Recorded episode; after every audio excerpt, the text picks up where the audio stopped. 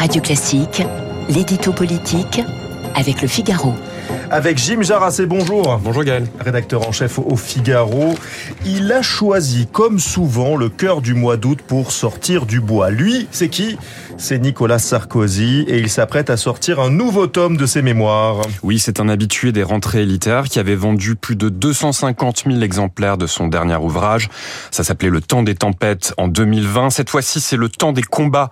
Titre du nouvel opus des mémoires de Nicolas Sarkozy apparaître le 22 août. Dans une interview exclusive au Figaro Magazine, l'ancien président révèle la teneur de cet ouvrage qui retrace les dernières années de son quinquennat. Il y multiplie les allers-retours entre son expérience de président et l'actualité immédiate, à commencer évidemment par la situation en Ukraine, dont il craint qu'elle ne devienne, je cite, à court terme ingérable, et de raconter comment lui avait réussi à gérer la crise géorgienne de 2008 en ne laissant pas Poutine dériver vers une paranoïa anti-occidentale, ce sont ses mots. Il appelle donc aujourd'hui Emmanuel Macron à conserver ouverte la voie du dialogue avec la Russie, reprenant pour ainsi dire la doctrine originelle de l'actuel président qui voulait maintenir le contact et ne pas humilier son homologue russe. Doctrine qui, il faut quand même bien le dire, s'est soldée par un échec patent.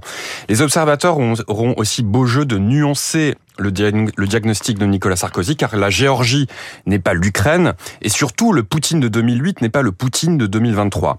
On notera en tout cas dans cette rentrée médiatique de Nicolas Sarkozy un pas de côté vis-à-vis -vis du soutien apporté à Emmanuel Macron pendant la présidentielle. Et d'ailleurs, Nicolas Sarkozy se projette déjà euh, vers l'après Macron en donnant sa préférence pour 2027 et le gagnant est Gérald Darmanin. Oui, on connaissait la proximité entre les, les deux hommes qui se sont d'ailleurs vus cet été chez Nicolas Sarkozy euh, au Cap Nègre.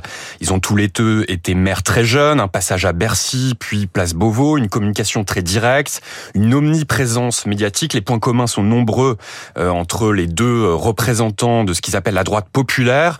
Alors Nicolas Sarkozy loue aujourd'hui les qualités de Gérald Darmanin et le dépeint comme l'un des quadragénaires les plus prometteurs de sa génération.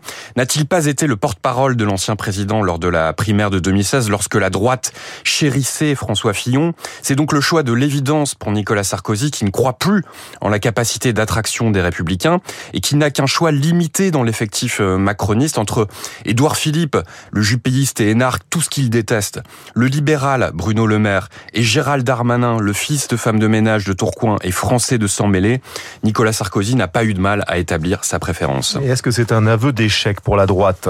En tout cas, cette sortie va encore accélérer le divorce déjà bien entamé entre Nicolas Sarkozy euh, et les Républicains. Ils se sont d'ailleurs pas bousculés hier hein, pour euh, réagir à, cette sortie euh, médiatique. Ce qui va désormais falloir surveiller, c'est l'impact de cette nouvelle clarification sur l'effectif des Républicains. Des députés LR vont-ils par exemple faire le choix de quitter leur groupe pour rejoindre Gérald Darmanin et donc la majorité? Maintes fois annoncé depuis les dernières législatives, ce scénario soutenu par Nicolas Sarkozy ne s'est en fait jamais produit, laissant Emmanuel Macron dans une majorité relative incapacitante. Les blocages sur le texte porté par Gérald Darmanin sur l'immigration en sont d'ailleurs l'illustration. Il faudra cependant compter sur toute la force de persuasion du ministre de l'Intérieur, bien décidé à élargir son spectre et à monter son écurie présidentielle. Une opération qui va s'accélérer dès le 26 août à Tourcoing, où Gérald Darmanin organise sa rentrée politique en présence de nombreux ministres et députés. Un pas de plus sur la longue route vers 2027. Merci beaucoup Jim Jarassé pour cet édito, l'édito politique du Figaro. À demain, bonne journée. Bonne journée. L'invité tout de suite.